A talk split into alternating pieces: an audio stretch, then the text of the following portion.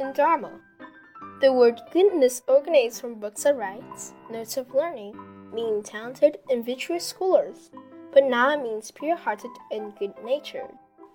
Man's nature at birth is good. Due to obsession and discrimination, all kinds of excitations pop up, covering our inherent goodness. The Buddha Dharma is for the eradication of all excitations and for the enlightenment of humans' intrinsic good nature. As a result, we can become better person. The goodness upheld in the Buddha Dharma covers our body, speech, and mind. The goodness of our body includes to free captive animals and to protect lives, never resent, injure, or even vex others never takes things from others without permission, never seek for trifling advantages. Instead, give those in need a helping hand, earn greggling, shun away from superstition, observe regulations, and keep guard of a pure mind. As for the goodness of speech, be honest and never lie. Often praise and appreciate others with caring words. Never gossip about right and wrong, Never readily believe in rumors or spread them. Never have a spiteful tongue. Do not curse others or say anything flippant.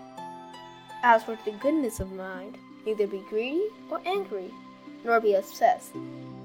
In addition, all of the following are the manifestation of the law of goodness.